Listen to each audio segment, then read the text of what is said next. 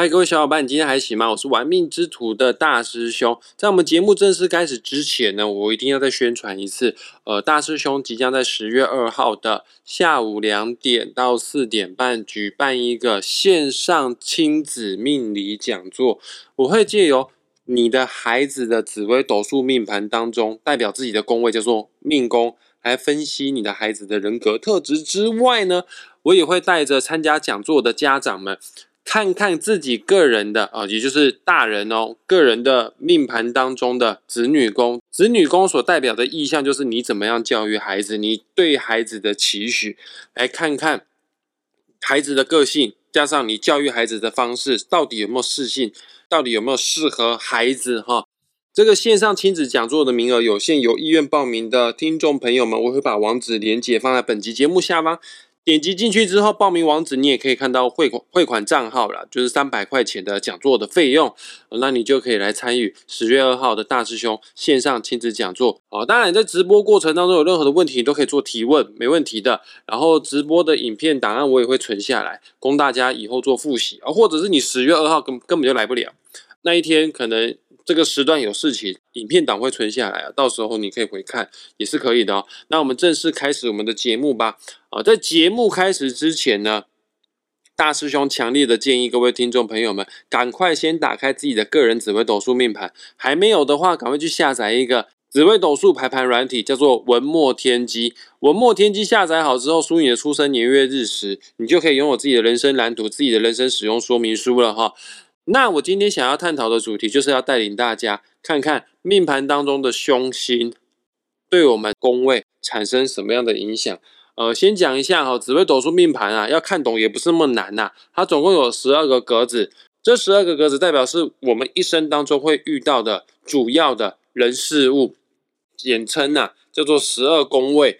所有人先看一下自己的命盘，最重要的格子代表我们自己的格子叫做命宫。那命宫呢？逆时钟转下去的话呢，就会是兄弟宫、夫妻宫、子女宫、财帛宫、吉厄宫，还有迁移宫。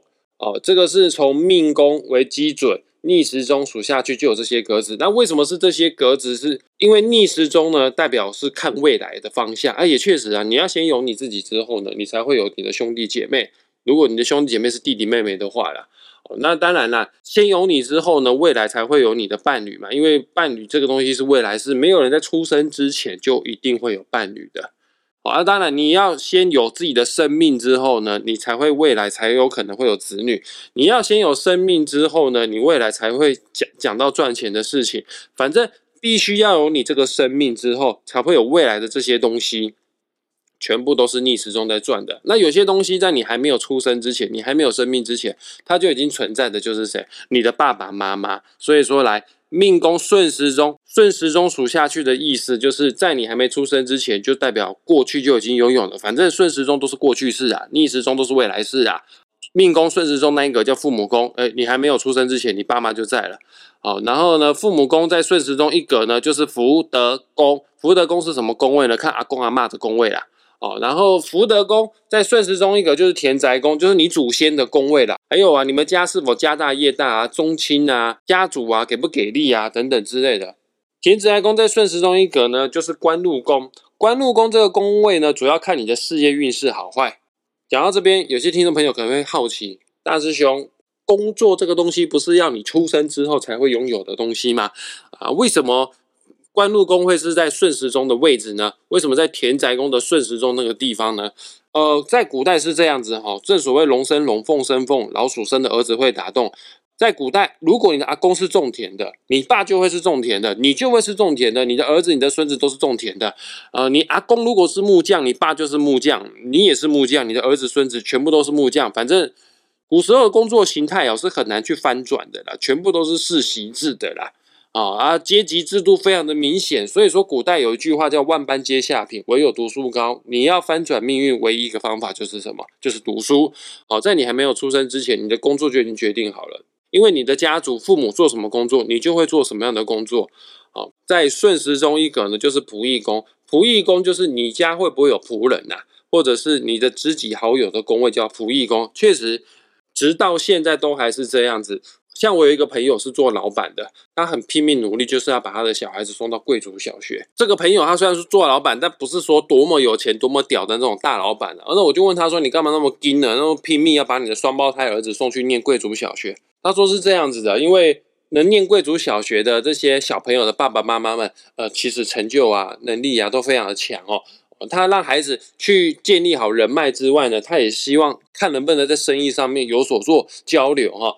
呃，对啊，你的家族实力强不强，就会决定了你可以认识什么样的朋友，也会决定了你这个人这一生当中会不会有仆人哈。以上讲就命盘当中的十二宫位，我再把它重复一次哈。啊，这个顺序我从命宫开始逆时钟转哈，命宫、兄弟宫、夫妻宫、子女宫、财帛宫、吉二宫、迁移宫、仆役宫哦啊，有些排排软体叫做交友宫，其实仆役宫跟交友宫是一样的意思，官禄宫。田宅宫、福德宫，还有父母宫。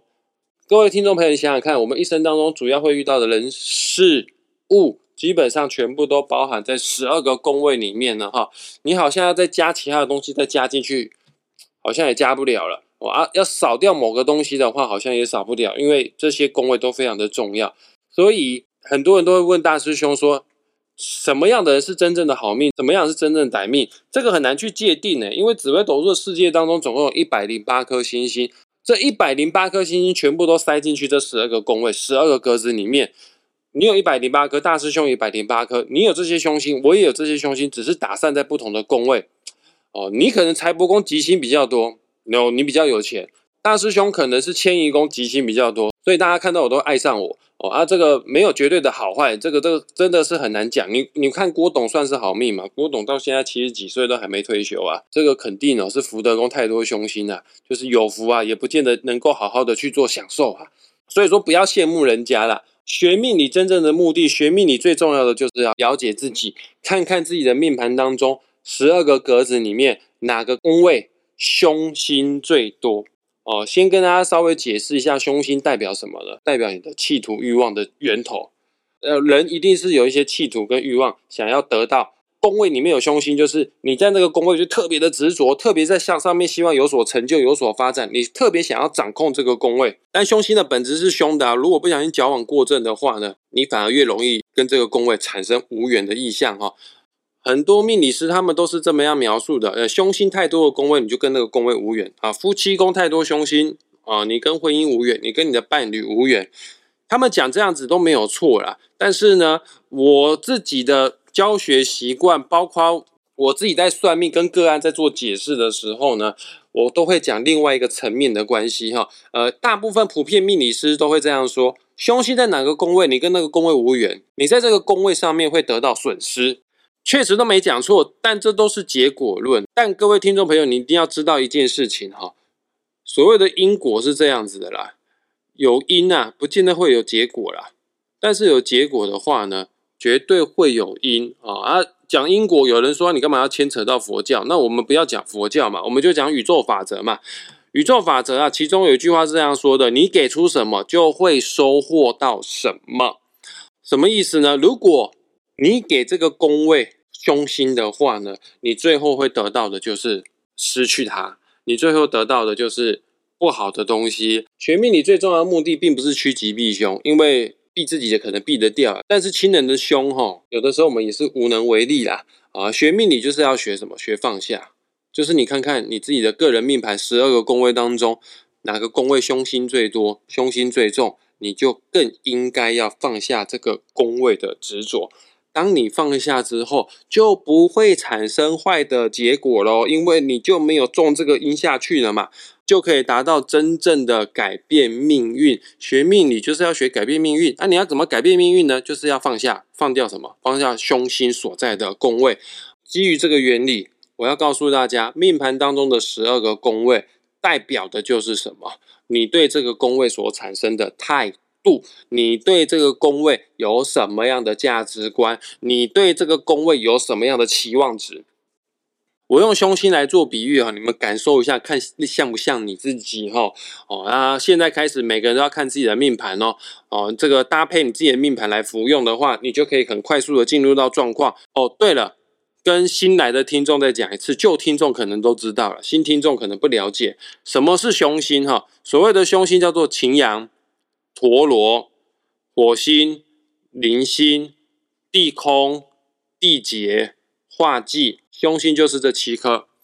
你看看你的命盘当中有哪些宫位有这些凶星的话，你就要稍微注意，稍微注意一下。啊啊！什么是很严重的凶星呢？就是你的命盘十二个宫位、十二个格子当中，如果有刚刚我前面讲的凶星当中做了两颗的话呢，那你就要很小心。你真的是要在这个宫位处于一个放下的状态，你才能有办法得到更多的东西哈。因为凶星就七颗啊，打散在十二个宫位。那么加衰那个宫位倒霉的两颗凶星，就代表说这宫位特凶特坏哈。凶星没有想象中的这么可怕，因为它是企图欲望，某种程度会激发我们的斗志，这个人会比较有上进心呐。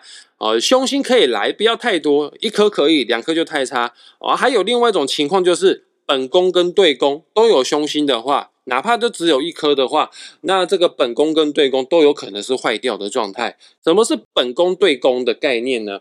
呃，以命宫为例子哈，命宫的对面的宫位叫做迁移宫。那以兄弟宫为例子的话呢，兄弟宫的对面就是交友宫，也就是所谓的仆役宫。哦，以夫妻宫为例子的话，夫妻宫的对面呢就是官禄宫。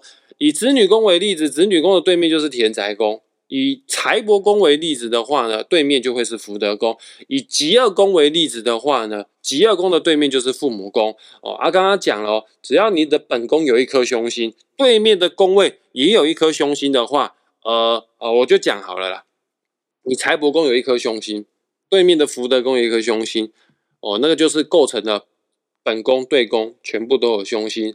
哦，那你的财帛宫跟你的福德宫全部都坏掉。什么意思呢？就结果论来说，你可能会破财；就结果论来说，福德宫代表精神层面哈，你有可能会精神空虚，或者是会有一些精神上方面的疾病问题哈。肯定有很多的听众朋友说，大师兄怎么办？你讲的我有成立啊，我有些宫位啊，凶星特别的多啊，要怎么样去化解它呢？怎么样去处理它呢？花钱去改命、改运、改财库吗？呃，然后去这盖吗？点平安灯吗？点光明灯吗？或者是？改变风水，改变床位，或者是换车牌号码、换手机号码、换银行密码，或者是换老婆。其实这些啊，全部都治标不治本啊。解决方式前面就已经讲了啦。你改变这个原因，你改变源头，就会改变它的结果了。再说一次，紫微斗数命盘当中所有的宫位，就是你个人对这个宫位。的期望值，你对这个宫位有什么样的价值观？你对于这个宫位处于什么的态度去面对它？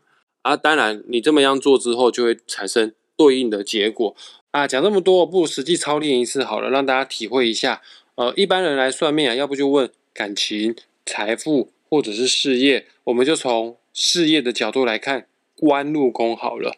如果官禄宫有凶星的话，是擎羊或者是陀螺的话呢，一般命理师都会说，哎，你这个工作很不顺利啊，工作容易犯邪光啊，犯小人呐，哦，可能在职场上面会有一些纠纷啊，官司是非啊等等之类的。哎，这个讲的都没错，但这是结果，源头是因为官禄宫所代表的是一个人在职业上面，在工作上的态度。还有他的行事作风，啊，擎羊陀螺这一组凶星啊，是五行属金的凶星，啊，金最硬呢，所以他行事作风就非常的犀利啊，做事快很准啊，哦，然后金属去摸的时候，大部分都是冰冷的。换句话说，这个人在工作职场上面哈，很冷酷无情啊，绝对会做事，但是不见得会做人。那因为这样的原因，所以在公司上面可能人际关系不是那么的好，老板就算要升你的官。啊，看到大家都讨厌你，可能就没办法，就不升你官了哈。那当然，工作上面很不得志啊，因为有凶星的宫位，就表示你对这个宫位啊有更多的渴望，更多的企图心哈。那你升不了官，你命就最拼最努力的升不了官，那极高的几率，这个命主就会选择怎样辞职，老子不干了，我自己去创业，反正我工作事业那么的拼，呃，我的绩效可能要比其他同事来的更好，他可能也瞧不起老板，我干脆自己出来当老板。这就是为什么凶星在官禄宫会有事业不稳定的原因哈。那再举例哦，如果是火星、铃星这一组凶星坐镇在官禄宫，是什么样的意象哈？一样啊，就是就结果论来说的话，会很常换工作啦，工作不顺利啦，等等之类的。那源头是因为火星跟铃星这一组凶星的五行都属火，它对的不好的意象呢，就是情绪起伏非常的大。脾气不是那么的好哦，这个人在职场上，在工作上面呢，做事呢比较没有耐心，容易会冲动。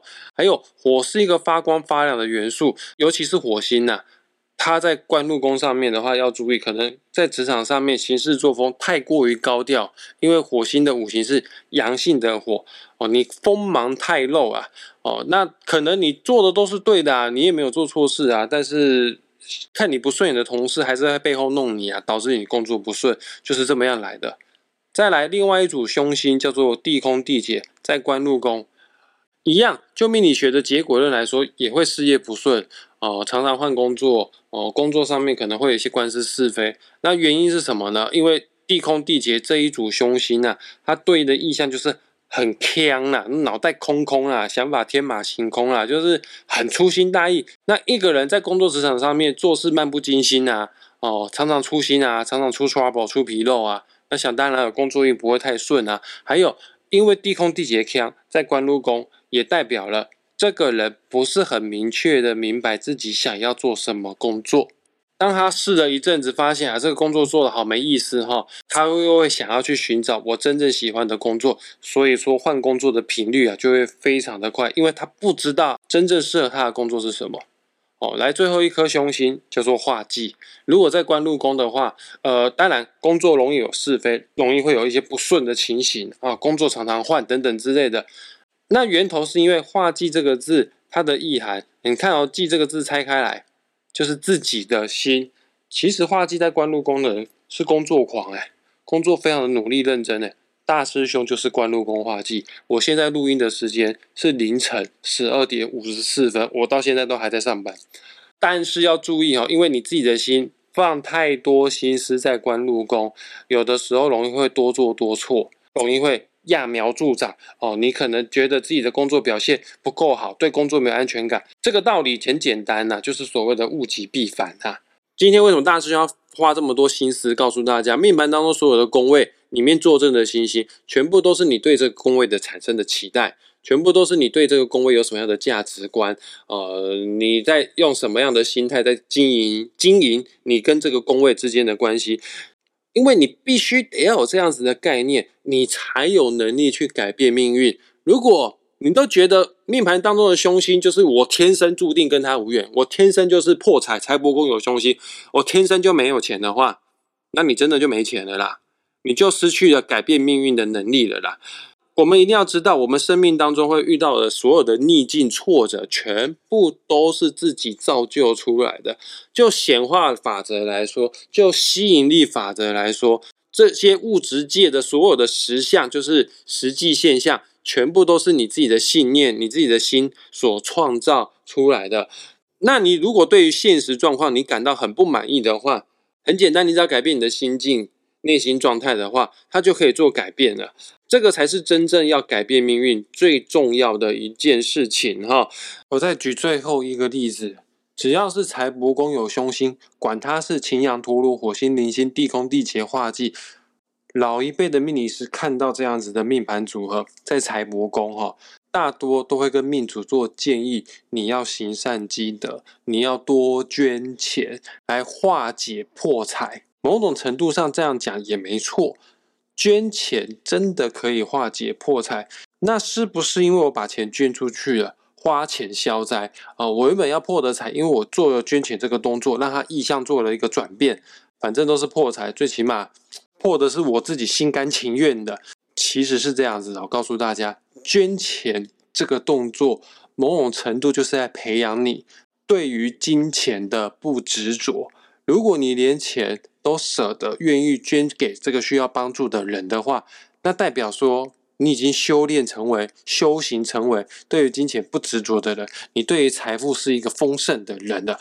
你处在这样的能量场，想当然尔，这个破财的事情就不会被你吸引到你的生命里面了。哈，各位吸引力法则、显化法则就是这样子在运转的啦。你捐越多，表示你是丰盛的人。丰盛人才有能力去捐钱嘛？什么叫舍得？舍得，你要先有舍啊，才有后面的得啊。你手放开的话呢，你反而可以拥有更多的东西哦。抓越紧了，反而什么都拿不到哈。哦，那你是个丰盛的人，你就会吸引到越多的丰盛，越多的财富自由在你的生命里面了。以上呢，就是稍微的浅谈，跟大家讲一下命盘当中的宫位，如果遇到凶星的话，虽然说可能会产生不好的结果。但是要改变，其实没有那么难改变。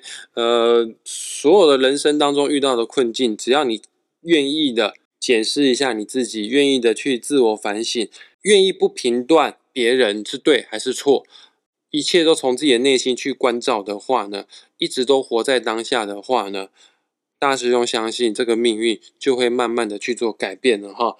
我们自己是真的有很大的能力去改变我们的命运的。最近我很痴迷看一本书，叫做《与神对话》。它里面有一句话，我觉得写的好美哦。生命的意义并不是要去发现什么东西啊，你并不是要去找寻我的生命意义，并不是要去发现我这一生当中到底使命是什么。生命的意义，一切都是一个创造的过程，它并不是个发现过程。你想要拥有什么样的生命，你就自己创造。你想要更多的金钱，你在你的财帛宫上面呢，就不要放太多的凶心。你在你的财帛宫上面呢，就尽量用一种 peace 的态度，用吉星的方式，以和为贵的方式，你就会得到更多的金钱了哈。那今天就简单跟大家分享到这边啦，喜欢我频道就帮我分享出去哈。然后要报名大师兄十月二号线上亲子命理讲座的话，你就本集节目的下方网址点击下去，十月二号你就可以看到大师兄本人啦。很多听众朋友都是听我的声音，不见看过我本人哈。到时候我们可以线上见面，下次再见，拜拜。